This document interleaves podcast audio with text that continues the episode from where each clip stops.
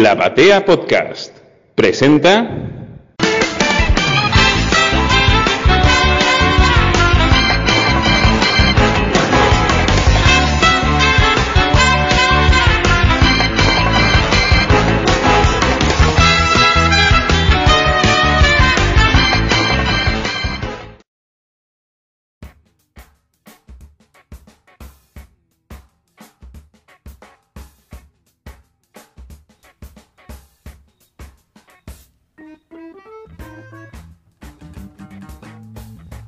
Hola, bienvenidos a un nuevo episodio de Crónicas Superheroicas en podcasts y por la batea. Soy Patricio López Tovares y les doy la bienvenida a un episodio muy especial.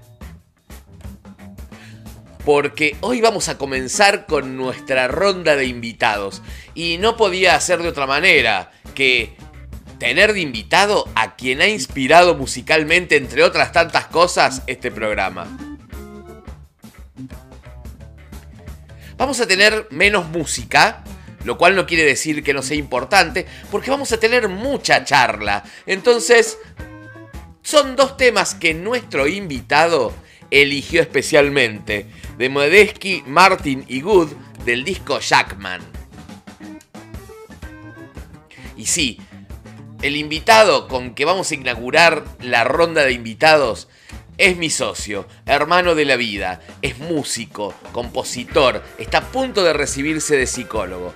Es Santi Oga, Santiago Oga, que hoy me va a acompañar para que reflexionemos sobre Superman y un montón de temas que van a estar cruzados por la psicología, la filosofía y la charla, la charla amena, la visión de quizás alguien que no es un fanático y recién comienza a leer las historias de Superman.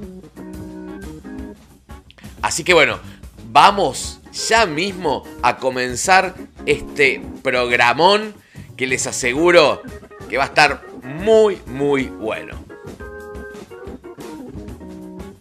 Bueno, acá estamos con nuestro invitado especial en este programa especial que, que ya eh, como les anticipé antes, vamos a ir teniendo invitados y ojalá que, que este, esta colaboración con Santi, eh, con las crónicas, se repita en otros programas. Bueno, te damos la bienvenida, Santi, a Crónicas Superheroicas. Hola, mucho gusto, acá estoy. no sé qué más decir. bueno, acá el público te conoce porque siempre se te nombra, muchos son también seguidores de textos y análisis. ¿Ah, sí? Total, sí, sí, ya, ya sos famoso para los soldados de Tobares. Ah, buenísimo. Falta que algún día vengan a ver un musical nuestro, pero bueno, pero cuando lo hagamos allá, porque va, no sé, deben estar dispersos por todos lados. Todo, el mundo, tenemos gente, acá eh, hay gente de todas partes de, de Latinoamérica, seguro. Claro.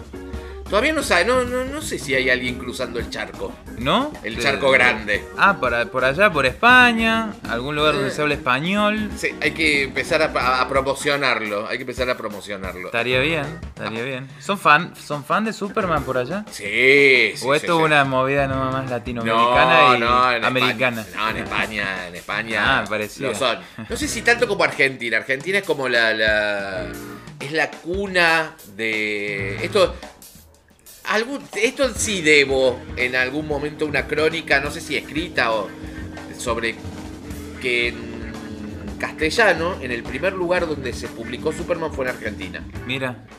Antes que en España. En España después hay no más, pero hay no más, pero el primer lugar donde se publicó en el año 39 fue en Argentina. Qué bárbaro. En la revista Villiquen. Qué bárbaro. Fue la primera vez. Así que sí, siempre Argentina estuvo ahí a, la vanguardia. Y bueno, ya lo saben porque ven la, la, descripción del programa, vamos a hablar de Superman. Y Superman, personaje que todos ya también saben, a mí me, apasiona desde los 8 años. Eh, y de alguna forma estoy intentando hacerlo al Santi despacito. Todavía le va, va, muy despacio, pero lo que le voy mostrando siempre, lo va leyendo, le, le gusta. Y es un personaje que él puede también atravesar y mirar bajo la lupa de la psicología y la filosofía. Claro, pasa que vos sabés un montón de Superman, vos sabés todo de Superman. Bueno, No sé si todo, todo, todo, qué sé yo. Yo supongo que sí. a, mi, a, mi, a mis ojos vos sabés todo, pero bueno.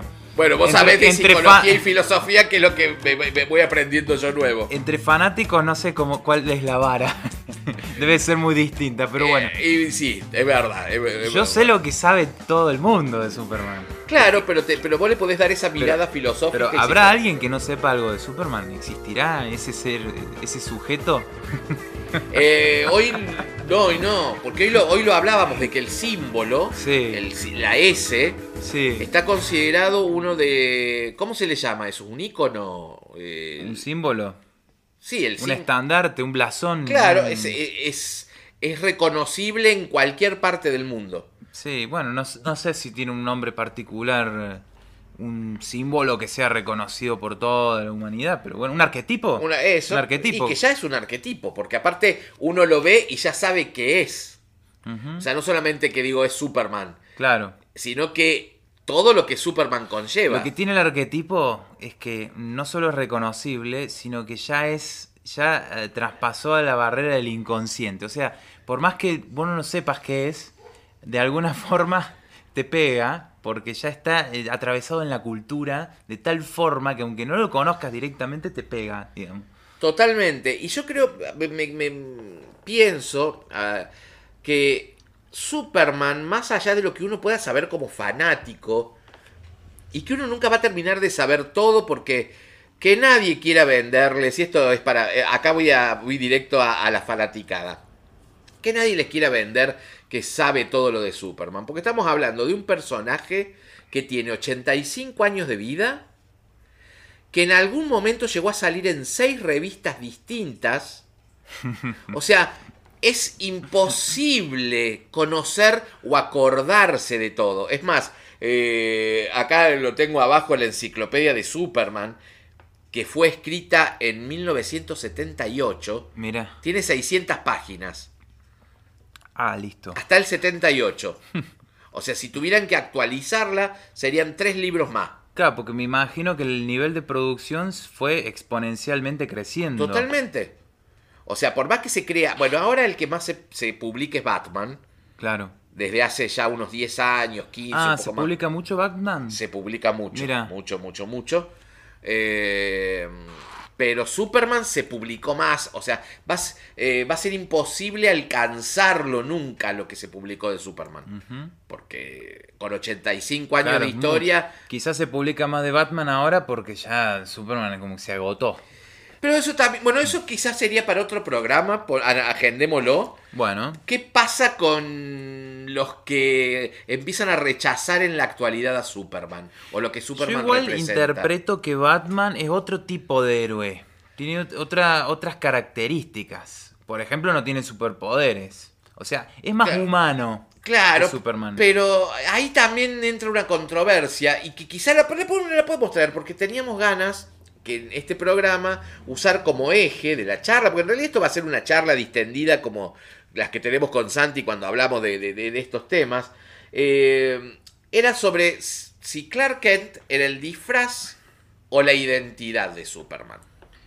El disfraz o la identidad. Bueno, es un tema, es una pregunta interesante. Habría que prestarle atención a las palabras porque un disfraz es algo que te pones para qué? Para engañar, para adoptar una personalidad que te hace falta en determinado momento.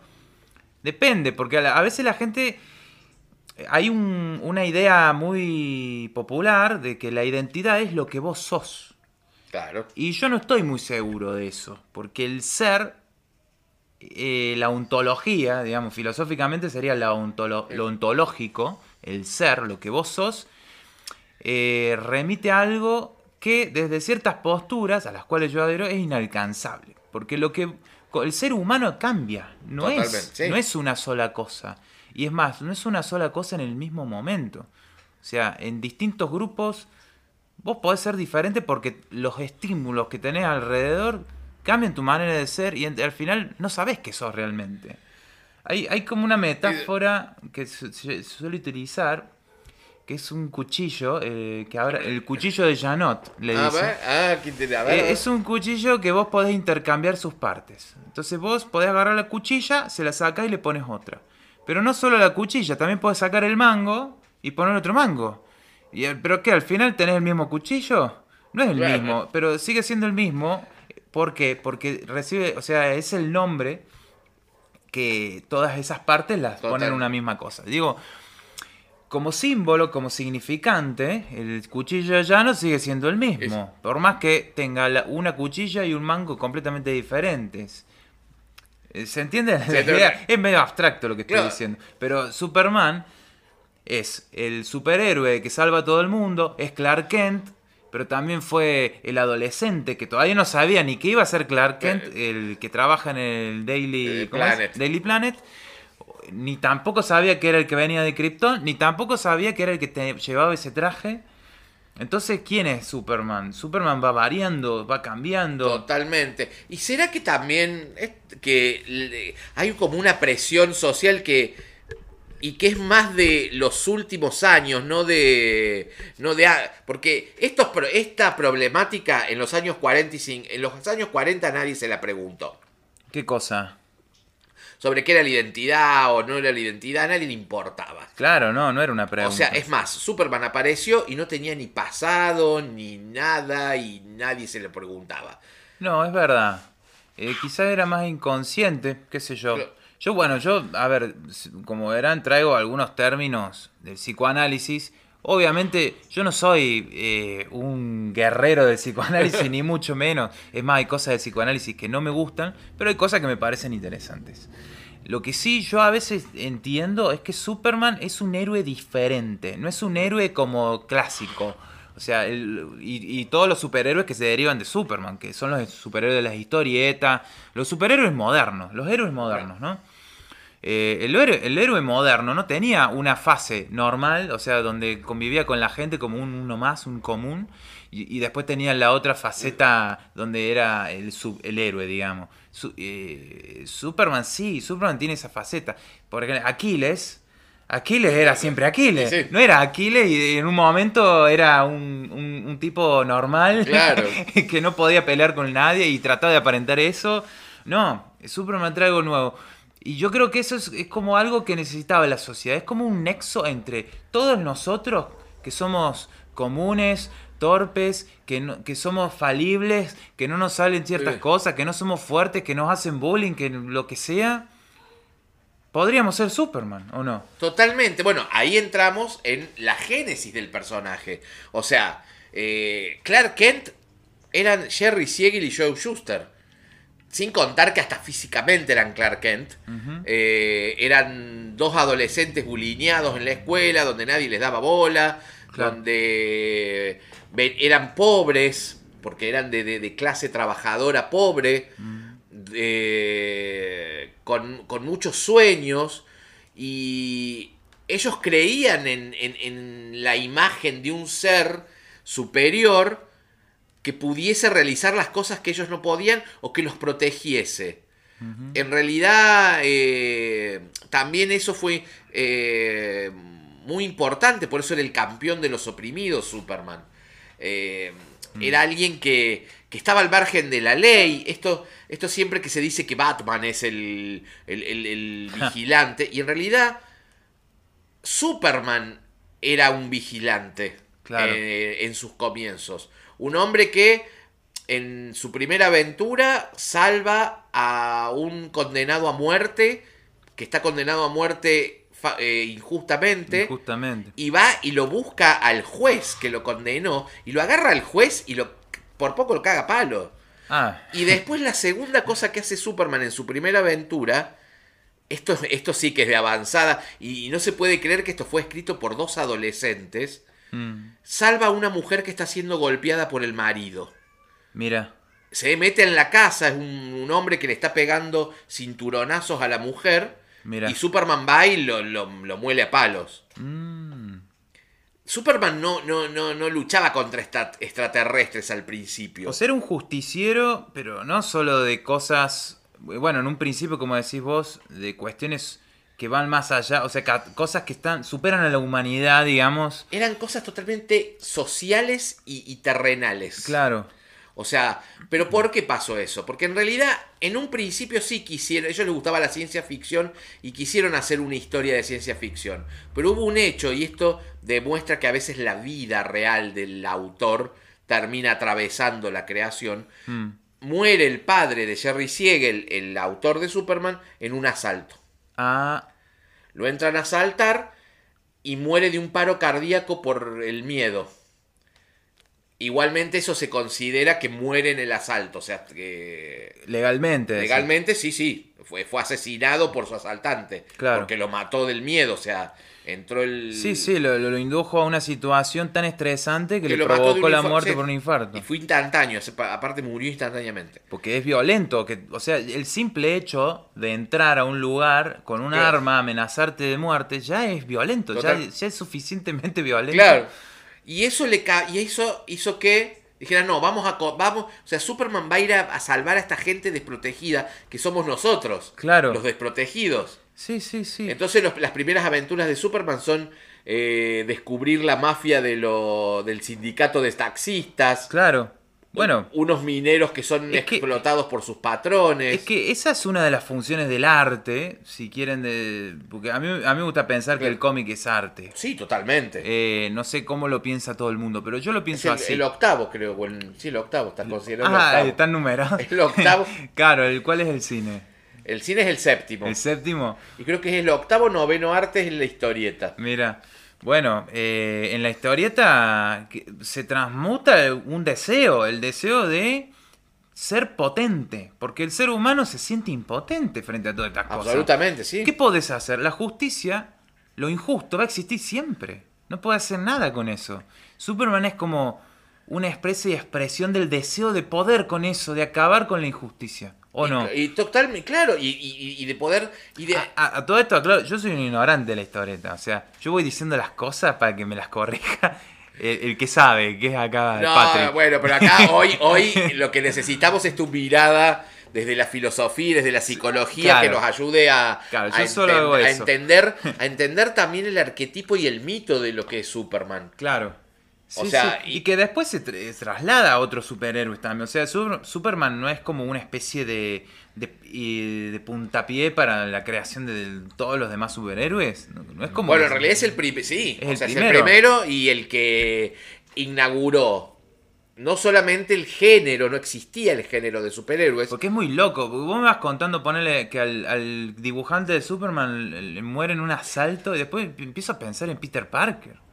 O sea, Bueno, Peter que Parker. muere el un- abuelo, Peter el, tío, eh, perdón, eh, el tío. Peter Parker es un soberano. Acá se, acá se va a armar, pero igual. Sí, igual no, pero también los padres de Batman no, mueren. Es igual- como. Bueno, pero Batman está. A hay, ver. hay siempre eso, ¿no? Igual muchachada que nos escucha y algunos porque ya lo ya, eh, eh, Sí, ya eh, sé eh, que eh, Spider-Man es de Marvel y no, los que no, le gusta pero decir. ya y creo que hasta creo que con Mariano lo hablamos una vez. Sí. Eh, Peter Parker es un choreo absoluto de Superman desde, Ah, desde bien. el traje rojo, Los y- colores. rojo y azul. Claro, le faltó el amarillo y estamos completos. la muerte del tío. bueno.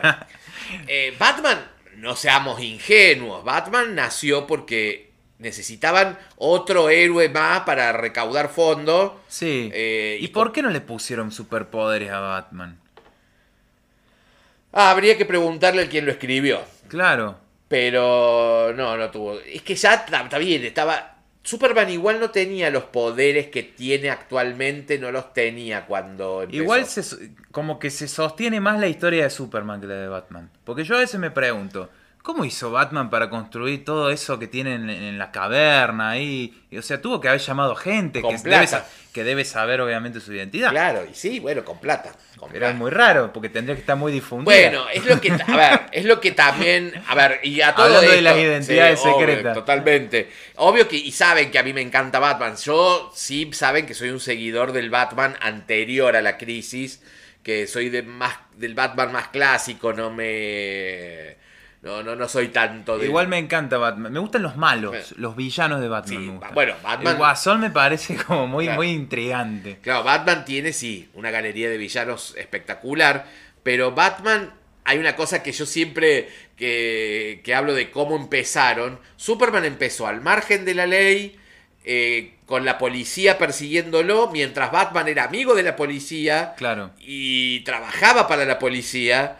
Entonces hay como una cosa, a veces eh, uno olvida los orígenes. Por más que Batman ya tiene 84 años, Superman tiene 85, eh, y han cambiado miles de veces, ya, ya, o sea, ya no queda nada del origen, siempre hay un origen, y donde se, se retrotrae.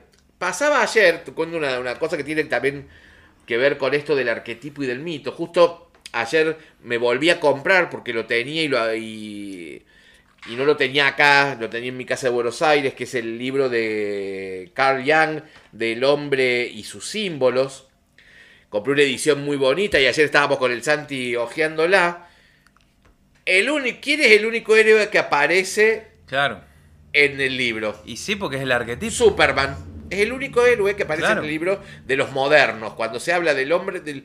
Porque el libro lo escribe Jung en el 61, 62, ya con Superman. Claro, ya era.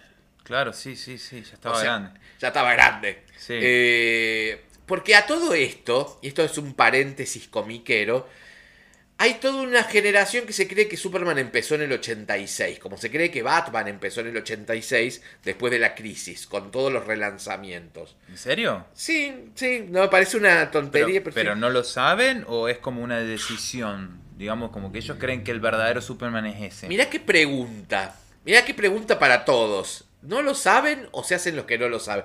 Ah, Y- pero la idea es que no lo saben.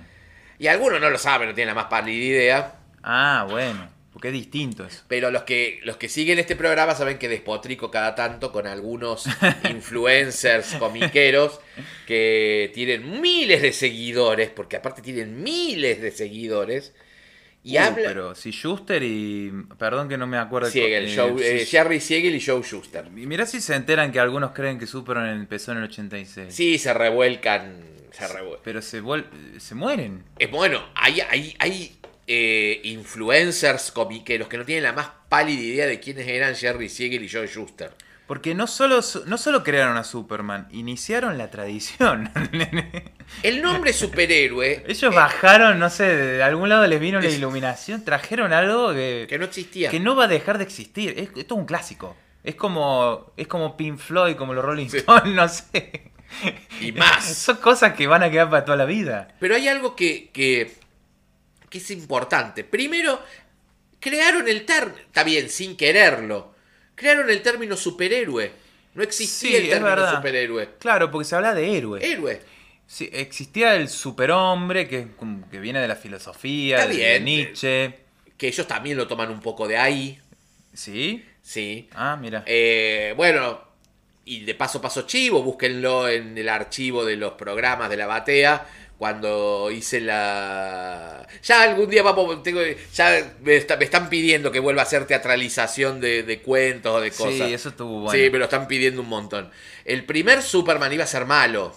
El Ah. superhombre iba a ser un. O sea, iba a ser malo. ¿Iba a ser malo? Iba a ser malo. Sí, hicieron un cuento donde era malo. El, el, el, el superhombre, como que los poderes lo. lo... Mira.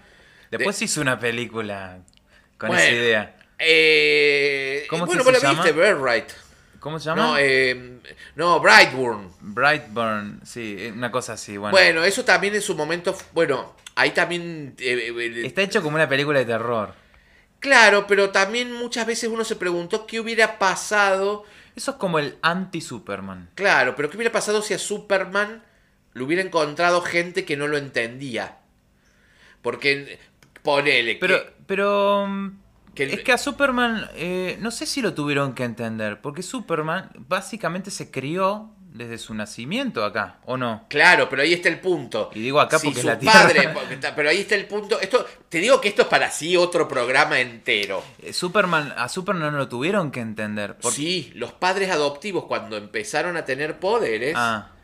Ah, cuando empezó a tener empecé poderes. a tener poderes, ¿qué pasa en, la- en Brightburn? Los padres se asustan Sí. y se empiezan a, en vez de ponerse de- eh, a comprenderlo y a contenerlos, Sí. el padre lo quiere matar. Claro, pasa que cuando suceden esas cosas, en la vida real, ¿no? Me voy a ir un poco a lo, a lo que sucede cuando pasan esas cosas. Un chico tiene una diferencia, es diferente Claro. y no lo comprenden. El chico se autocastiga, Totalmente. no se la agarra con el mundo. Eh, Generalmente, a veces sí, puede pasar. O sea, todo es posible. Claro, y eh, pasa que, bueno, a Superman lo criaron los Kent, que eran padres amorosos, que... Y ahí se, se postuló un debate, que es si te crían con amor o te crían con miedo. Bueno, es que el arquetipo, en el arquetipo los padres de Superman adoptivos Claro. son amorosos. Y sí, Son perfectos, o sea, todos hubiéramos querido tener claro. Y ahí volvemos a, a- a- a si Clark Kent es el disfraz o es el- la identidad. Porque en realidad, y ahí te pregunto desde, desde lo psicológico y lo filosófico, ¿la identidad es inherente o tiene que ver con la crianza? Mira, yo traje, porque sabía que íbamos a hablar de este tema, una frase de Lacan. A mí, a mí me gusta el psicoanálisis, bueno, ya lo dije. Eh, Lacan es inentendible casi en, en el 99% de su bibliografía, hasta que le agarras un poquito el hilo. Eh, sí. Pero eh, cuando encontrás ciertas cosas que él dice, es, es como muy entendible. O sea, podés entenderlo, quiero decir. Y él dice que la identificación es la transformación producida en un sujeto cuando asume una imagen. Entonces yo digo, eh, identificarse no tiene que ver con el ser. El ser es previo a la Totalmente. identificación. O sea, lo que Superman sea no tiene que ver con su identificación. Una identificación viene después. El ser, es más, el ser, cuando uno alcanza la identificación, queda anulado. Queda eh, desvanecido, queda en un plano eh, oculto. O sea, nadie sabe qué es así a secas. Uno se puede identificar con una cosa u otra. ¿Y qué pasa? Superman llega, hasta donde tengo entendido, en un periodo de su vida a la Tierra, ¿no? Llega sin ni siquiera poder hablar todavía. Sí. Era un, casi un bebé, un niño muy pequeño. Todavía no tenía lenguaje prácticamente. Y sus primeras identificaciones no son en Krypton.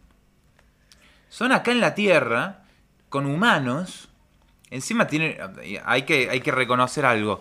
La imagen de los kryptonianos es muy parecida a la de los humanos, ¿sí? por no decir la misma. Exacto, sí, sea, morfológicamente son... Son diferentes en términos de, no sé, de ADN, del interno, o sea, de su organismo. Lo eh, cual nunca fue explicado eso, así que... Que no tiene por qué ser explicado tampoco. No, bueno, si, eh, si seguimos la línea de la actualidad, Superman pudo procrear con una humana, o sea que por lo, lo cual algo nos une. Algo, ah, si pueden procrear, bueno, ahí hay una ley, o sea, si nos vamos al, a tratar de explicarlo científicamente, cosa que obviamente es eh, en un ensayo nada más, Exacto. obviamente esto no es real, pero eh, sí, para que dos individuos puedan procrear, tienen que ser o de la misma especie o de una especie tan cercana que todavía no haya terminado como de distanciarse. Sí, sí. Eso es, es bio- biología, digamos, básica. Bueno, según igual los creadores, ellos crean a los kryptonianos como seres humanos.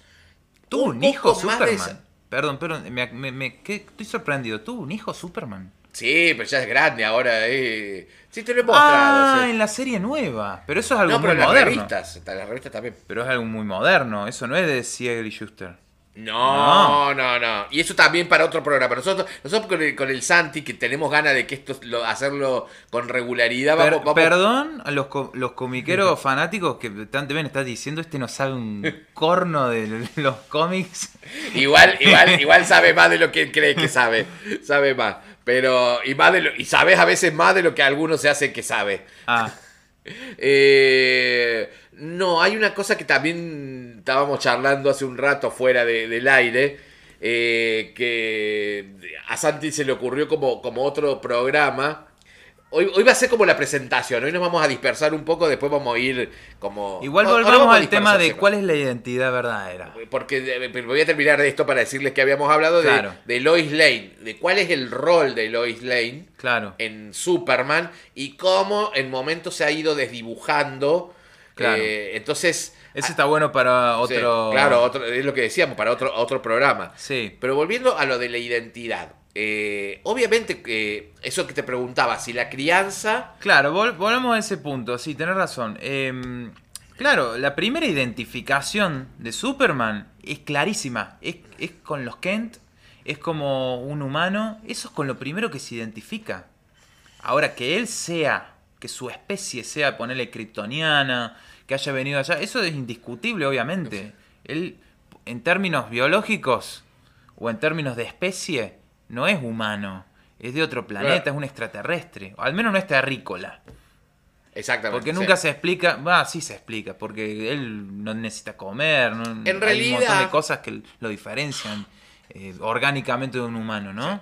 Exactamente. sí, bueno, acá sí escuchan mate, que estamos acá tomando mate. Para- Y- Eh, ¿Cómo? Pero volveme a preguntar. que digo, es así, ¿no?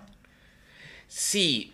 eh, lo que pasa es que nunca ha habido una explicación científica de cómo son, de, no sé, como otros personajes que son extraterrestres, te- tiene dos corazones, tiene... Claro, son mucho más raros. No, porque Este cada, es como muy parecido a cada vez que Superman perdió los poderes, su sangre es roja. Claro. eh, volvemos a lo mismo, pudo procrear. Claro. Pero la idea de Jerry Siegel, el escritor, al principio, esto también está en una de las crónicas escritas, vayan a buscarlo, eh, era que era del futuro.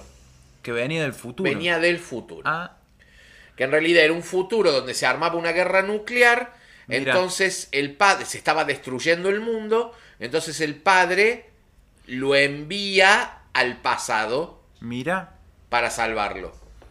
Pero es del futuro. Bueno, eh, igual, igual es muy interesante porque la cuestión del tiempo, no importa si es pasado o futuro, es algo que lo aleja del presente y la actualidad y de la realidad Sí. actual. O sea, cuando vos pones algo en, en un lugar tan lejano como lo puede ser un futuro o un pasado muy lejano o otro planeta también, lo que estás haciendo es algo que solo puede entrar desde la nostalgia o desde el deseo. Totalmente.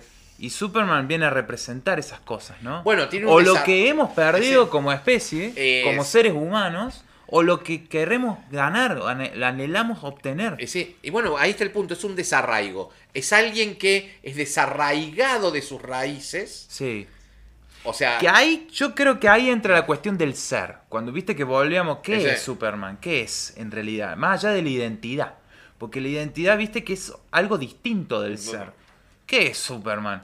Y como viene de otro planeta, viene del futuro, viene de, de un lugar que no tiene nada que ver con nosotros, es lo que deseamos ser. Justamente en el psicoanálisis, a lo que se toma como deseo Sí. puro es el bebé. ah, mira, ¿Por qué? Porque el bebé es puro, Claro. no está contaminado de cultura. Entonces el bebé es, en potencia lo es todo hasta que empieza a ser humano. ¿entendés? Y bueno, y entonces ahí es donde... Metafóricamente Claro. hablando, sí, tomémoslo todo metafóricamente. Entonces su crianza lo hace humano.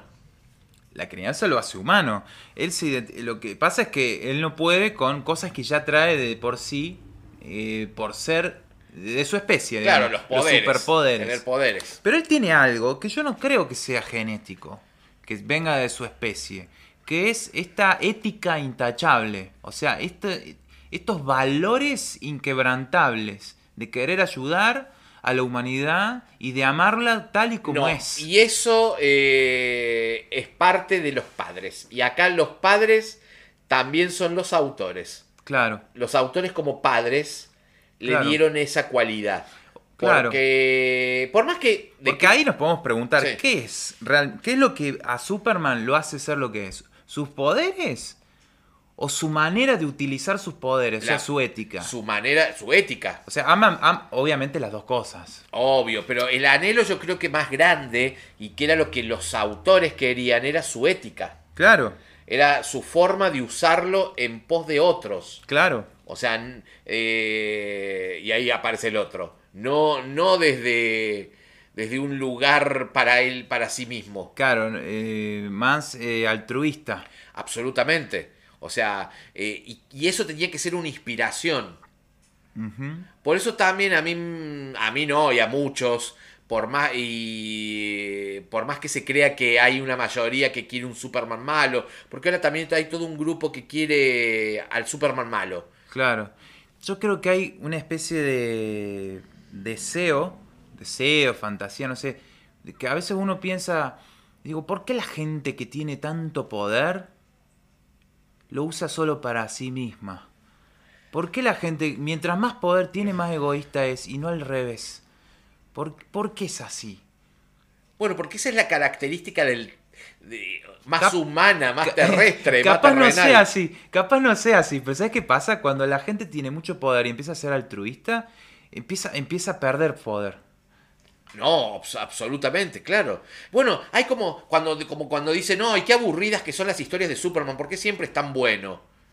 ¿Pasa eso? Ah, sí, hay todo un grupo que odia las historias de Superman porque consideran que cómo, Claro. cómo va a ser tan bueno, tan recto, tan ético, tan... Mira, a, a- a mí lo que más me emociona de, de esta figura es, es sentir que hay un sujeto, una- un personaje, una persona que está dispuesto a todo y tiene toda la fuerza para hacer que el mundo eh, recobre un eje, al menos en, en el que uno va hacia un futuro mejor. Claro, bueno, en la actualidad hay como una especie de culposidad respecto a decir, no, me gusta Superman por eso. Claro. Hay como una cosa culp- culpógena. No, no, no. Porque si no, bueno, esto también... ¿Cómo es el Superman malo de hoy? No, por suerte no existe. Hay una. Ah, no se lo ha eh, dibujado. Sí, en, en un. Que, ni- que acá les voy avisando, muchachada. Y bueno, los que me conocen saben que, que leí una parte de la primera parte y odio esa. Que es Injustice. Es una historia Ah, como imaginaria sobre un Superman que se vuelve un tirano eh, muy malvado y, y muchos son como que, que adhieren a ese Superman. mira. Como también le tienen una culpogen- eh, se sienten culpables de que no van a decir nunca, che, me gusta Superman porque es una inspiración. Da como culpa decir eso. Como que no, no. eh, Habría que ver, habría que ver, porque ¿qué es lo que les gusta de Superman a las generaciones más nuevas? Más, Eh, más recientes. Yo me estoy sorprendiendo gracias a- a- al feedback de crónicas superheroicas. Y yo te he mostrado, Santi, que cada vez que se publica algo de Superman, son los posteos con más. Sí. eh, con más. Con más me gusta, con más eh, Sí. comentarios. Y cada vez me sorprendo que no tiene que ver con mi generación o con una generación más grande. Sino que hay mucha generación joven que quiere un personaje que inspire. Lo que pasa que hay algo también del mainstream, de, de, de, de- de la generalidad, que no, no, che, no hay que decirlo en voz alta, no, no, no, no, porque es como que lo hace o muy tonto, o muy débil, o, o peor. Esta cosa que también en algún momento lo vamos a tocar, que yo cada tanto también despotrico un rato, con toda esta cosa del cómic de adulto, del cómic para niño, de lo que es para adulto, de lo que es Claro. profundo, porque eso también va a estar bueno que, que en algún momento le dediquemos, Sí, sí. más vos que lees un montón, que sos un lector empedernido, bueno, so- acá, y los, yo también lo, lo cuento, pero Santi también lo es, somos como especie de compradores compulsivos de libros, de lectores compulsivos de lo que venga, por lo cual no nos va a asustar que es para adultos, que no es para adultos. Y Que es muy raro eso.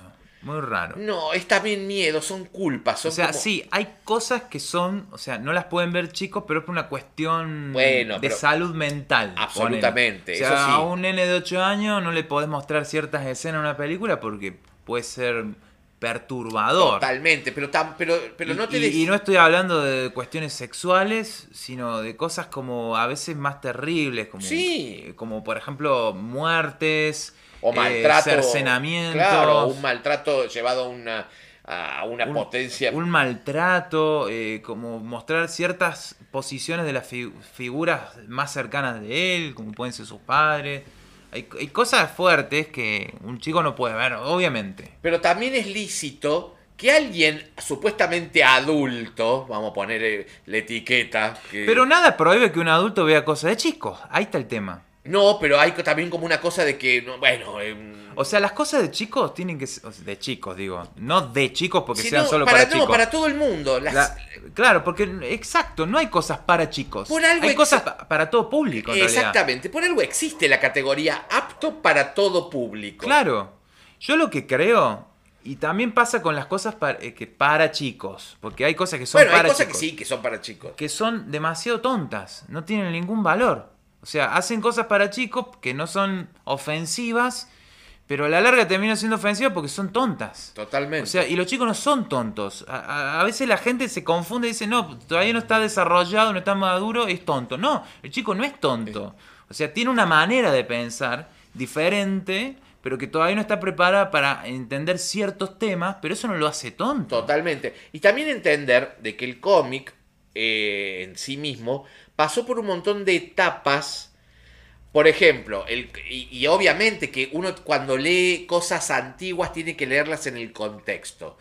No es el mismo Superman de los 40, que hablaba de temas sociales, que se metía en la guerra, que hablaba de un montón de cosas que tenían que ver con una sociedad atravesada por la Segunda Guerra Mundial, por la depresión norteamericana, por un montón de cosas que el Superman de los años 50, que estaba atravesado por la censura, eh, algún día, pero pasa que tenemos que conseguir el libro. Esto es un, esto va a ser una, cha- esto es una charla fuera Sí. de- del libreto. Hay un, nunca te, nunca te conté de esto ahora que me doy cuenta. Ah. Hay un libro que cagó la, uy dije cago. Eh, porque nunca digo malas palabras Uy, en te- el te posteo. cancelan. Sí, me No, porque generalmente los, post- los podcasts comiqueros son Ah, está bien, está una bien. especie de cloaca a cielo abierto. Ah, está bien, está bien. Eh, y que no, no me asusta en lo absoluto. Eh, exist- salió un libro en los años 50, fines de los 40 en realidad, de un psiquiatra, el doctor Wertham, Ajá. que se llamó La seducción del inocente. Y en ese libro postulaba palabras más, palabras menos, pero Sí. hay que agarrar, tenemos que conseguirnos el libro para Sí, sí. Que eran los cómics nocivos para la para los niños, Ah. que entonces Sí, pero fue en toda una Wonder Woman época. era lesbiana, Batman y Robin eran gays. eh, Sí, era- hay toda una época, que sobre todo en Norteamérica, hay toda una camada de psicoanalistas que malentendieron el psicoanálisis muy mal, que empezaron a sacar conclusiones pero descabelladas. Llegaron a afirmar que los, todos los chicos que nacían con autismo es porque tenían el síndrome de la madre fría o de la madre Claro. heladera, una cosa así. Eh, y, y- y lo- y generaron toda una culpa en los padres terribles y llegaban a sacar a los chicos, internarlos en lugares que no les arreglaban nada y a- a- no, los, no les solucionaban ningún problema y encima los empeoraban. Y, y, y yo- y bien, en la misma línea, yo creo que viene esto que vos estás trayendo. O sea, un, psicoana- un psicoanalista, porque es un psiquiatra Claro. que agarra. Todo esto que me estás diciendo son análisis psicoanalíticos, por más psiquiatra que sea. Eh, que agarran cosas y sacan, pero de la nada. Y, y Claro, pero ese hombre le eh, impactó directamente. O sea, o sea Claro. eh, tal, tal fue el impacto que eh, los eh, las industrias eh, comiqueras tuvieron que crear el código de autorización Sí, bueno, algo que, algo que les dé tranquilidad a las, a las masas. donde había todo un código. ¿Por qué? Porque la figura del médico, que es una autoridad, a la- como un sacerdote, a la que la, es más, es- los sacerdotes de, de ciertas épocas van cambiando de profesión. O sea, después fue el médico, después será, no sé, no importa, la ciencia, qué sé yo. Dice esto y alerta a todo el mundo. Claro. Es como si en 1600 sale el Papa y, y te dice, ahora tomar agua sí. es, pe- es pecaminoso. Bueno, hubo una acá, primero, que, que están las fotos en Crónica, en uno de los primeros posteos de Crónicas Superheroicas, o los que han visto el documental de HBO de la historia de DC Comics, hay un momento donde se habla bastante bien de esto, donde hubo una quema, salían a quemar cómics. claro. O sea, y, y todo un grupo de, de, de, de, la moral y las buenas costumbres Mirá, hacían que lo. Sí, en una casa de brujas y una quema de brujas. Mm. Donde iban y, y iban a. en las esquinas, armaban pilas de cómics y los. Por eso también. Esto es muy loco, porque impactó primero en la libertad de expresión. Pero después también impactó en el precio de los cómics de esa época. ¿Qué habrá tenido, no? O sea, no solamente que desaparecieron porque el papel se reciclaba por la guerra, Sí. sino que después desaparecieron porque todo este grupo de, lo, de lo- gente más loca que... Yo me pregunto, ¿qué beneficio político habrán tenido en aquella época para tener que quemar a Superman? Eh, bueno, pensá que también paralelamente estaba la casa de brujas de los, comu- los comunistas, Sí. donde estaba todo el, el gobierno, el FBI, detrás de los comunistas. De los comunistas. Donde un Charles Chaplin es Pero super- exiliado de Estados Unidos por comunista. Claro. Pero Superman no era comunista. No, pero mm, no era mirado con buenos ojos, entonces lo fueron, que después también desvirtuaron al personaje, esto también es, es un tema que después lo, lo- lo encasilló en un lugar como que Superman era el brazo de la ley y del gobierno. Y en realidad Superman nunca fue el brazo de la ley y del gobierno jamás. Claro. Pero pasa que en, un momento, para, para despistarlo, y lo intentaron mostrar un poco así, un poco también por esto de... Sí. Y a Batman y Robin les pusieron una tía que los cuidara. Por- Una tía. Sí, la tía Harriet, los fanáticos se acuerdan de la tía Harriet. Sí, porque eh, los autores los mostraban durmiendo en la misma cama. Es verdad, hay viñetas donde Batman y Robin dormían en la misma cama. Pero eso que, que Era una despertaba ciertas fantasías. Sí, en- fantasías del psiquiatra, porque Claro, o sea. Con- porque sí es verdad que Wonder Woman, y esto es para. es- Mira, hay- un día recién tenemos que hacer el estábamos, de Wonder recién Woman. estábamos viendo un pedacito de la serie de Superman. Sí, ¿Cuál era? Lois and Clark. El, el piloto, ¿no? Hay un momento que la madre de Superman va, lo abraza, lo mira a la cara, cuando le hace el disfraz, Sí. lo mira a la cara, le acerca la boca. Pero vos sabés que no le estás Y queriendo no. dar un beso. O sea, si uno fantasea ahí, Bueno, es, que- una cosa de uno. Totalmente. Bueno, obviamente que el psiquiatra Aparte, te vio. nunca nadie va a confundir el amor de una madre con un hijo, con una cuestión eh, sexual. Bueno, este. Y tampoco la confianza entre dos amigos. Bueno, esto en que este encontró todas la- la- las conexiones habidas y por haber, y lo cual lavaron todo un montón de cosas y tuvieron que ponerse correctos todos. Es verdad que Wonder Woman, y eso sí también nos debemos un programa exclusivamente de Wonder Woman, la original, Sí. tenía cierta bajada. El autor Sí, sí, quería, eso es cierto. quería hacer una. Pero tampoco era una bajada tan terrible como para eh, quererle cancelar Sí, pero son bajadas que si vos, lo- si vos querés, lo lees como si no estuvieran. totalmente. O sea, están metafóricamente puestas como por debajo. Si es que querés creer eso, porque si querés, ni siquiera lo ves. Es que no. Es que ahí está también la mirada. Voy a contar una cosa que no tiene. Vos la sabés, la anécdota. Una cosa que no tiene que ver con los cómics, pero tiene que ver como cómo uno mira de acuerdo a la edad. Nosotros, como saben, nos dedicamos también a la comedia musical. eh, te- damos clases en una escuela de comedia musical y yo tengo ahora un grupo de niñas de 7, 8 años. Y estamos haciendo ahora para fin de año una obra donde van a trabajar todos los grupos, que es la historia de Gypsy Rose Lee, que fue la stripticera más famosa de Estados Unidos. Y las dos nenas hacen los papeles que en la obra hacen dos nenas, que son los personajes protagónicos, pero en su infancia. Y obviamente que tuvieron que ver una parte de la película donde Gypsy hace su ya grande, su striptease, que obviamente es un striptease de los años 20, y ellas lo ven como que es modelo. Claro, es que sí, no lo ves de otra forma. O sea, Ella, eh, o sea, desde su visión, dice, ah, Gypsy se hace modelo de grande. o sea hoy na- nadie se escandaliza por ver una modelo eh, haciendo un desfile de bikinis. No, porque aparte Gypsy, como es un, es un striptease de los años 20, está más vestida que las que salen... eh, Claro. O sea, eso sí. Pero la visión es, es la, es la, la- la que te da eh, tu edad. Bueno, nos fuimos un poco para, por las ramas con pero volvemos Y a. es que a abre muchos temas. Sí. Igual les prometemos que vamos a ir tocando. Es que el cómic, ¿no? Santi da como para atravesarlo El con un montón- cómic para mí es arte. ¿Por qué? Porque es una expresión de cosas que están en la sociedad, pero que necesitan otro soporte, otro soporte para decir las cosas que no es el cotidiano. O sea, vos no podés en, la en un cómic eh, expresar cosas que ves todos los días de la misma forma. Bueno, y ahí, mira, Ahí se pierde eso. ahí está, mira, ahí tocaste un punto. es también. arte, es arte, no es un monólogo cientificista. Claro, bueno, pero y, y es, y es mucho más eh, analizable.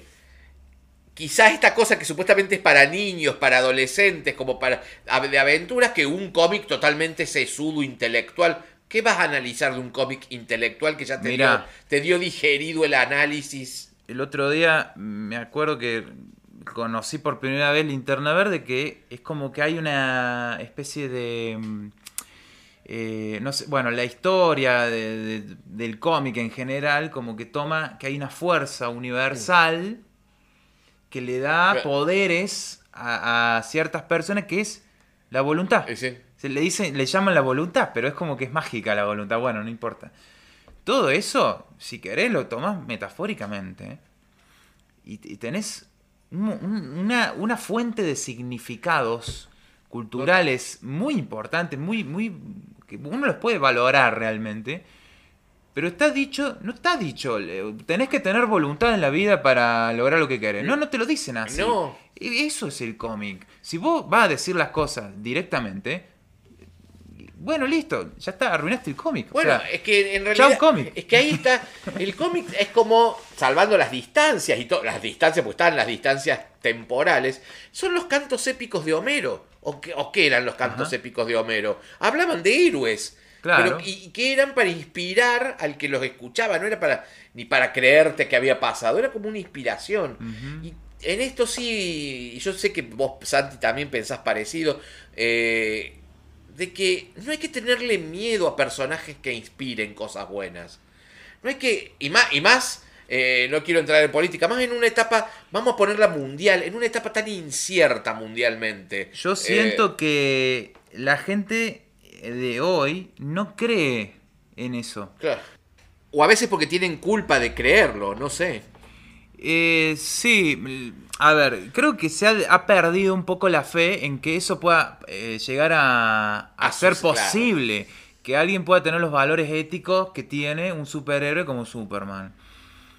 ¿Por qué? Porque al principio es como que dio mucha... eh, ¿Cómo se dice? Ay, se me fue la palabra. Eh, La, la gente se ilusionó. ah, dio claro, sí, ilusión. fue sí. Eh, dio ilusión. Che, puede haber una persona así. Digamos, y, y- y fíjate en- de los periodos que estamos hablando cuando surge Superman. O sea, todas Es- las guerras, toda la catástrofe. Es como que, en cierto modo, esto de, de- no es que de, eh, la- ya no inspira, es que esa inspiración fue perdiendo solidez porque el- quienes se ilusionaron empezaron a vivir muchas experiencias donde eso no ocurrió ni va a ocurrir nunca. Mira, lo que acabas de decir es muy interesante y te lo voy a, a hacer una analogía con el crecimiento de los poderes de Superman.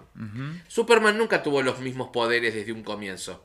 Ajá. Superman cuando lo crearon solamente tenía super fuerza, Mira. saltaba, no volaba, saltaba edificios, pero no volaba. Ah, ¿Rayo X? No, eso lo tuvo como un año después. Mira, No tenía, ah, y era invulnerable, no lo, no, no, un- las balas no lo- claro, muy fuerte. Pero a medida que fue pasando el tiempo, fue como que Superman necesitó tener más poderes. Entonces vino la visión de rayos X, la visión calorífica, el super soplido. Claro. eh, ah, sí, y era extremadamente inteligente. Ah, Porque hay algo que todo el mundo se olvida, porque todo el mundo dice, va todo el mundo, ciertas nuevas generaciones que el gran cerebro es Batman. Claro. Y en realidad, Superman era hijo de un científico. Está bien, él no lo supo hasta después. Ah, mira. Pero era hijo de un científico. ¿qué, de, de, de Krypton? Claro, Jorel era científico, pero aparte está ex- explicitado en las primeras aventuras de Superman. Superman tenía una superinteligencia. Mira. Una inteligencia mucho más desarrollada que la de cualquier ser humano. Mira. Entonces, eh, es más, él, él crea su traje. eh, esto es las primeras aventuras. Pero después los poderes se fueron multiplicando, multiplicando y multiplicando. Y ahora pienso, ¿y no será que los poderes se multiplicaron a medida que empezaron a haber más problemas y más cosas y más... Yo creo que eso es porque, bueno, si lo puedo analizar Sí. desde una mirada de psicólogo, eh, cuando los superpoderes en Superman eh, y en cualquier superhéroe, son objetos del deseo. Uno desea tener eso. Deseas, desea poder tener toda esa fuerza. Desea poder eh, que, que las balas no te maten, volar, eh, tener visión de rayos X, tener... que son todas representantes de la omnipotencia, de poderlo todo. Pero ¿qué pasa? Cuando, a medida que ya tenés una cosa, querés otra, y querés otra, y querés- Claro. nunca se acaba. Eso es así. El deseo en el ser humano es in- no se puede satisfacer de una y para siempre, de una vez y para siempre. Siempre que satisfaces una cosa, querés otra. Totalmente. Y, y eso va a pasar siempre. Eh, así lo veo yo, esto de ir ganando superpoderes. Y me sorprende esto, me sorprende gratamente. O sea, que eh, además se le añadió lo de la inteligencia. Porque si hay algo que el ser humano más quiere y más desea, es poder saberlo todo. Pero sobre todo una cosa, ¿por qué? ¿Cuál es la razón de la existencia de sí mismo en este mundo? Claro. Que es el punto que Superman no puede superar Exacto. y que lo hace un humano más. Que él no sabe cuál es la razón de su existencia. No, porque nunca la termina, por, por más autor que lo haya agarrado y, en- y por más eh, revisión que se haya hecho de su origen, sigue siendo el- un punto eh, importante, que él, él está todo el tiempo intentando descubrir para qué está acá. Sí. Y eso es lo que nos une a él, a todos, porque él puede tenerlo todo. Va a tener más poderes, va a Claro. tener más fuerza, lo, lo que sea. Pero siempre va a tener esa pregunta y ese deseo de saber eso, que también es el deseo nuestro. O sea, que el deseo de todos es el deseo de otro. Totalmente. Ahí es donde yo digo, Superman es humano. Y ahí, entonces, volve- volvemos a que Superman es... Pero no como especie, ¿eh? No, Que no. Se, entienda. Y que, hay- y que entonces ahí realmente, sea cual fuera la revisión del origen, la identidad es Clark Kent y también es Superman. Superman pero- es una identidad que él asume para cierta... Pero fíjate que Superman tampoco es el kryptoniano. Superman es un disfraz que se pone para que en la sociedad poder usar sus poderes sin que se vea perjudicada la identidad que tenía ya antes. Totalmente. Porque no es al revés de lo que le podría ser Batman. Se disfraza de Superman, Claro, no de Clark Kent. Exactamente. Y esto, sea cual fuere hasta el origen de la Silver Age, donde Superman es consciente de su origen kryptoniano, Sí. siempre está el intermedio que es Clark Kent. Porque él, humanamente, es Clark Kent. Totalmente. Yo iría a este punto. Que. eh, Porque para no llegar a una ontología de qué es o qué no es. Claro. Porque viste que la identidad, como decía en un momento, puede ir variando, uno va eligiendo. Pero si hay algo que Superman, con lo que se identifica a Clark Kent, ese sujeto en sí, o, o Kal-El, como lo quieren llamar, es con él quiere ser un semejante más entre los humanos, quiere ser aceptado, ama la humanidad. Bueno, eso es, impo- eso, eso es inalterable en cualquier versión. Y es a partir de la humanidad que se siente reconocido. Él tiene una existencia en la mirada de ellos. Absolutamente. Eh, es como, y ahora no sé por qué pensaba, y te voy a una cosa como muy directa tuya. Es como te decimos, a ver, Santi, ¿cuál es tu disfraz o tu identidad? ¿Músico, compositor, psicólogo, cantante, profesor? no, no sé, no puedo elegir. ¿Cuál es tu, o sea, O cuál sea, es tu disfraz y cuál es tu identidad? Sí, sí siento que, que Superman no, no puede ser Superman todo el tiempo. No. No lo puede ser. Porque Superman es un freak en ciertos puntos. Es un raro, es un distinto. Él la primera vez que, me lo contaba recién, la primera vez que hace una hazaña en público, todo el mundo quiere ir a agarrarlo, se abalanza sobre él, como si fuera un espectáculo. No sé si me, y- si me, hago, me hago entender. Y después él lo padece eso, no le gusta. Claro, eh, esto le- les cuento que estuvimos releyendo, yo lo estaba releyendo después de no sé cuánto tiempo, eh, el origen, obviamente que los refanáticos saben que estamos hablando de del Superman de John Byrne del 86. Me acabo de reconciliar. Esto para. Hago un paréntesis para mis seguidores que saben que he sido muy crítico a veces de John Byrne y, y su visión de Superman. Y hoy leyéndole en voz alta al Santi toda la secuencia de Clark Kent yendo a contarle al padre cómo había sido la eh, el salvataje del avión. Me acabo de volver a enamorar de John Byrne porque está escrito de una forma maravillosa. John, te banco. Claro, porque es- también hay que saber de qué versión estás hablando, Claro. porque Sí, hay tantas. Y va a haber, y va a Eh. haber, y... Vos me habías dicho que también el traje de Superman, ya que dije que era un freak, ¿no? Pero lo digo con, no lo digo peyorativamente. No, no, contrario. no, no. es- es- Eh, eh, es un traje cir- circense. Exactamente. Este, esto también pueden ir a buscar la crónica donde hablo del traje. Cuando ellos decidieron armarle un traje, Sí. porque no existían superhéroes acá. O sea, no existían. No sé, el, el- Claro. tuvieron que inventar, a ver, no existía ni Pero término. dónde lo encuentran. En un circo. En un circo. Porque eh, como Superman tenía super fuerza, les encantaban los circos. Porque aparte eran, Ah, eran porque ahí están los, hombres super fuertes eran Claro, considerados freaks. exactamente. ¿O no? Claro. En los, en los, en Lo- los circos de freaks sí, había era- super y hombres, sí. su- hombres super fuertes. Era uno de los Exactamente. espectáculos. Entonces arman el disfraz con las mallas, lo que no es un calzón, basta de joder con que es un calzón, es un pantaloncito de, de trapecista o de hombre forzudo, Claro. y la que en, en el primer diseño era una musculosa. Mira. Llevaba la musculosa y de la capa y la Ah. S. Después le pusieron como las mangas. eh, no se mostraba mucho la, la piel, no, no estaba bueno. Claro. Creo que la primera que muestra piel es Wonder Woman, pero era mujer. Claro. Eh, el hombre no mostraba piel, o sea, entonces lo taparon todo. Claro. Y el símbolo, pero el símbolo que hoy le contaba al Santi, que el símbolo, la S, era por Superman y por, y por Siegel y Schuster. Mira. O sea, eh, y, y- y no les importaba si tenía, si tenía lógica o no tenía lógica. Está bien que fueron creados en una, en una época... Bueno, los donde- símbolos, viste que no necesitan tener una lógica. Bueno, El símbolo ahora- es como arbitrario. Claro, bueno, ahora hubo que inventarle toda una explicación porque vivimos en una época, parece ser, donde que hay que explicar todo. Pero vos sabés, es como que nunca se puede llenar esa explicación. El símbolo siempre tiene un agujero vacío que no se puede llenar. Claro, bueno, pero, pero le encontraron una explicación diciendo que ahora la S es el símbolo de la casa de los padres de Superman, que Pero, significa... pero ¿sabes qué? Si se llena de significado hasta el punto de, de agotarlo, el símbolo va a perder su, digamos, su mística, por así decirlo. Es que bueno, eh, no sé si tiene que ver o no, pero un, el- uno de los autores de Batman... Hay cosas que no se tienen que explicar, porque Claro. permanecen, o sea, no se pueden explicar. Bueno, Tiene un- que es permanecer está. abierto. Es que, es que vivimos en una época donde todo se tiene que explicar, donde todo tiene que tener un origen lógico. Uno de los autores de Batman, eh, antiguo, dijo que los villanos empezaron a perder fuerza en Batman cuando se les empezó a poner origen, a Origen. explicar de dónde venían.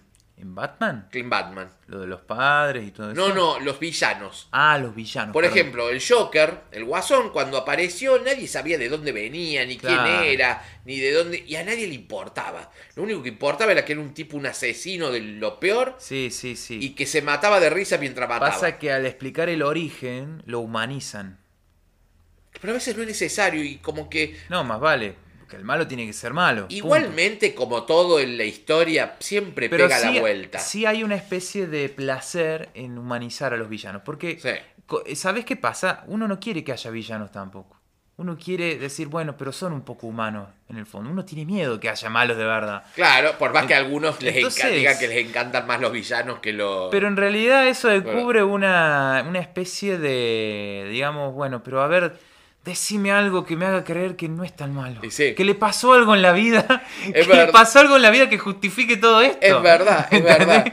Hoy se, lo- hoy se nos está acabando el tiempo, tenemos ganas de seguirlo. Después seguimos. Sí, pero no queremos, para hablar un montón no más. queremos gastarlo. Pero para terminar, eh, porque lo habíamos buscado, eh, tenía ganas de compartir, y que ya lo estuvimos leyendo con el Santi antes, pero eh, y compartirlos con todos, dos escritos que hizo Ray Bradbury respecto a Superman. Y Ray Bradbury para el Santi para mí es muy importante. Eh, una de las cosas que en su momento cuando nos hicimos amigos y socios hace ya un tiempo largo, que de- descubrimos como cosa que nos uniera a Ray Bradbury.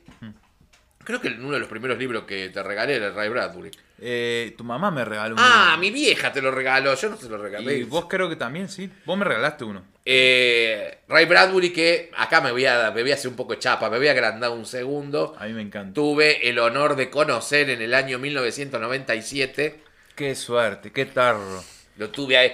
Que no existían los celulares con fotos. Yo hay esas cosas que de ser una persona grande que no existían los celulares con fotos, así que no tengo, no tuve ninguna foto.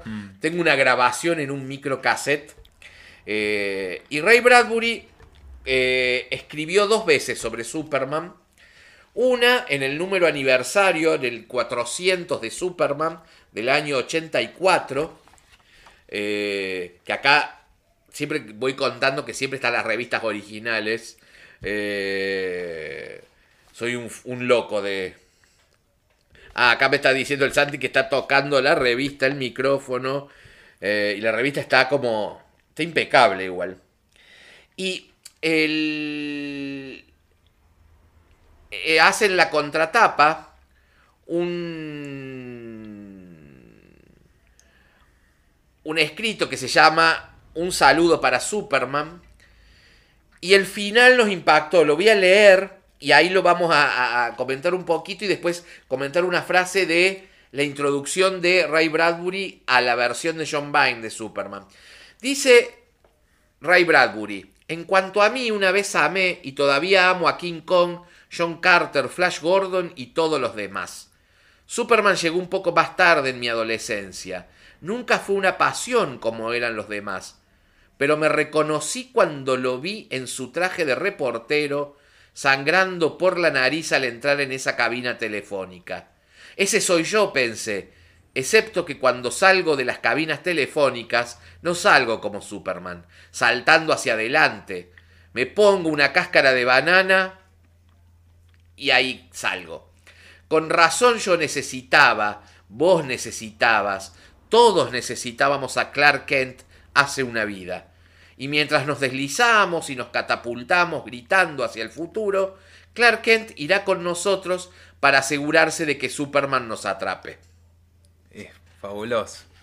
O sea, acá está diciendo un poco lo que estábamos hablando. Que nos atrape es como que nos apasione. Que, que que los, nos- no, nos agarre, porque sal- Ah. los catapultamos, saltamos Ah, nos porque nos caemos. dice, porque en realidad dice, que nos atrape al caernos. nos dice salve. cachas, claro, nos salve. Claro. O sea, de que y es un poco lo que estábamos hablando, de que es el anhelo, es lo que queremos.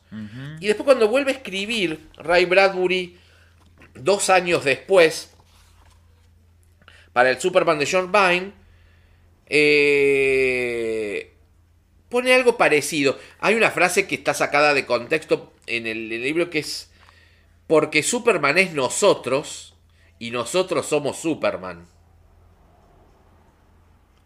O sea, Y muy bueno, tiene que ver con lo que hablamos hace un ratito, ¿no? y sí, En cierto modo es el deseo de todos. O ser Superman o quizás que él exista, digamos, que él esté ahí. Exactamente. Él, él, bueno, él hab- habla un poco de- sobre que Superman siempre estuvo, estuvo como adelantado, como que Superman siempre fue el futuro. Dice, en medio de tanta tecnología, a medio inventar, Superman cayó del cielo. ¿Por qué le dimos la bienvenida? Porque Superman es nosotros y nosotros somos Superman. Sus problemas son mayores que los nuestros y los resuelve con facilidad, pero nos sumergimos en una sencilla progresión de sueños que se convierten en máquinas que cambian la historia. Después cuenta, eh, el año pasado murió una madre, pero hicieron que su cuerpo vía respiración artificial siguiera funcionando durante 63 días. ¿Para qué? Para que su hijo no nacido terminara de gestarse y pudieran sacárselo. La vida brotaba de la muerte fue un hecho increíble que salió bien. Igual que nosotros, Superman se ve arrastrado por un torrente de ideas que nos bombardean con tanta furia que aún no hemos podido juzgar la revolución que nos las revoluciones que nos cambian la vida de un día para otro. La revolución informática, el videocassette, el transbordador espacial, las misiones del Apolo, el televisor, y, y bueno, ni hablemos todo lo que pasó de acá, desde ahí hasta acá, ¿no? Esto es una- un paréntesis mío. Claro. Que está tan integrado en la familia que apenas nos percatamos de que está ahí, parloteando a los sonámbulos. Pues ahí lo tienes, haz una lista propia. Superman es el fruto de todo lo que éramos y somos desde lo que los luditas irrumpieron en las fábricas escoceses hace 175 años para porrear las máquinas que los dejaban sin trabajo. Superman no podría haber existido, o por lo menos no del todo, antes que florecieran mecánicamente nuestros hijos robots. Si él es el hombre de acero, nosotros somos unos compatriotas del mismo material que intentamos saber qué diablos, cómo diablos encajar una invención tras otra de esas que irrumpen en nuestro mundo para dejarnos anonadados. Supongo que nos gusta porque hace que las cosas que nos gustaría hacer o nos cuesta demasiado hacer es resolver problemas. Entre tanto, celebremos que hace 50 años, esto lo escribió cuando Superman cumplió 50, que vive en nuestra imaginación. Todos hemos sobrevivido a cinco décadas asombrosas que han lanzado buena parte de la población del siglo XV al XX. Con suerte nos quedaremos y volaremos hacia el 21 para vivir en la Luna, en Marte o más allá. Y Superman nos acompañará. No, ya nos estará esperando allí. Es maravilloso. Esto Sí. eh, escrito, a ver, entender que un tipo con la cabeza de Bradbury escribió sobre Superman. eh, Sí, totalmente. Bueno, sin contar que algún día le. Bueno, otro, otro gran artista. ¿Sí? Un artista. eh, y alguien que seguramente se siente identificado con la figura de Superman. Totalmente. Totalmente. Bueno, un día tendríamos también que hacer un análisis del libro de Humberto Eco, Apocalípticos e Integrados, Claro. donde le dedica medio libro a Superman. Mira, Y la tapa. es que él habla muchas cosas, él habla muchísimo de, de cosas que del espacio, de más allá, eh, de un autor de ciencia ficción que, que trata mucho eso. Sí. Y eh, si bien él no tiene superhéroes en sus historias, es, es como más realista. A lo que ahora capaz Claro, me gustaría Ray claro. Bradbury, porque es más realista. Es más realista, pero. No es realista, es ciencia ficción, pero igual las Está cosas que pasan O sea, o sea, son, son del- de gente. de- representan gente común. Exactamente. En Superman está el común, que es Clark Kent. Y sí, y es necesario. Por eso, cuando hace unos ya tres años decidieron que Superman dejara de ser, o sea, le, le dijese a todo el mundo su identidad, Ah, no funcionó. pero claro que no va a funcionar. No funcionó. si hace no funcionó. 60 años que funciona de la otra forma, 85. 80 y... per- Perdón, dije 60, no sé por qué dije 60. Porque justo te dije los 50 y eso. Pero, Pero si, por eso vos, cuenta. si vos tenés algo que está funcionando hace más de 80 años, eh, ¿cuál es la, la, la brillantez? que quiero ser más de- Dios que Dios. La brillantez de pensar, voy a hacerlo de algo distinto porque eso va a funcionar mejor. Bueno, acá, acá los que los que no lo quieren al pelado Bendis se van a liar al santo. Pues, eh, Pero yo no entiendo cuál es la idea. Si querés crear otro superhéroe que diga su identidad, pero Superman es así. un día tendríamos también que hablar de los creadores que necesitan ser más, más dioses que el que creó originalmente. Claro, pero crea otro. No crees uno que se parezca y después lo cambias. ¿Entendés? Claro, pero- algo nuevo. Y bueno, pero pasa que, me- que sí, es verdad, es que en realidad yo coincido lo mismo, pero o sea, Yo no digo que no haya que hacer cosas nuevas. Pero Superman es, ya, ya fue. O sea, es una idea que está creada de cierta manera. Y bueno, no, no, vamos a entrar. eh, estoy, estoy opinando también de. No, pero está buenísimo. desde afuera, no, ¿no? Es una opinión que, que a veces que es más es, válido. es válido pensar lo contrario también. No, no digo que no, no lo sea. No, porque a veces Pero ahora, ahora uno da su opinión, ¿no? Uno puede dar su opinión. Totalmente. Bueno, nos fuimos un poco de- del, del tiempo habitual, pero vamos a dejar material para. No, como, Sí. no, quememos todos los, los cartuchos, sí tenemos para más, más programas. Sí. Eh, Saben, porque lo he contado también en el, en el programa, tenemos con el Santi un proyecto de armar un libro con todo esto. Sí. Que en realidad esto nació a partir del proyecto del libro, decir, bueno, primero lo vamos a verbalizar y después lo vamos a, a- a llevar a- al libro. Así que bueno, Santi, te agradezco un montón que hayas venido a visitar. No, gracias a vos. Espero que sea compatible todo lo que, lo que fui diciendo, que, que lo, lo reciban Yo creo que sí. bien, sí. digamos, no haber metido la pata. No, por favor, no, al contrario, al contrario. Yo creo que van a pedir muchos más programas como este, pero lo estoy convencido. Así que, como siempre les digo, bueno, ya te saludo, Santi. Bueno, te saludo, los saludo a todos. Eh, va, bueno, como siempre, vamos a tener música eh, que nos va a acompañar, que le eligió Santi, porque a todo esto, ustedes saben, porque lo vivo diciendo en los programas, como Santi es músico, también compositor, él me ha traído mucha música eh, y siempre vamos buscando... eh, y ha pegado, pegó muchísimo lo de la música bueno. en, en el programa, así que vamos, para- vamos a estar con buena música. Y como siempre les digo, escriban, cuenten sus opiniones, que quieren escuchar, eh, críticas, todo. En las redes sociales, Patricio López Tovares, Crónicas Superheroicas. Vayan a seguir te- textos y análisis del Santi, que hay mucho para, para leer, reflexionar. Todavía no subí nada de superhéroes. Es verdad, te- le debes. te- te- En algún momento tengo que hacer algo. Total. Sí, porque aparte hay muchos seguidores de crónicas que te siguen. Obviamente, con la marca de calidad de, de Patri. No, por favor. Pero hay muchos de los de, de los de, de crónicas que te siguen en, Sí, en textos análisis. Así que bueno, vayan a seguir más. Y bueno, nos despedimos hasta el próximo programa. Que tengan una muy buena semana. Y como les vengo diciendo desde hace unos días, no tengan miedo de soñar. Hay que permitirse soñar. Así que bueno, nos estamos viendo.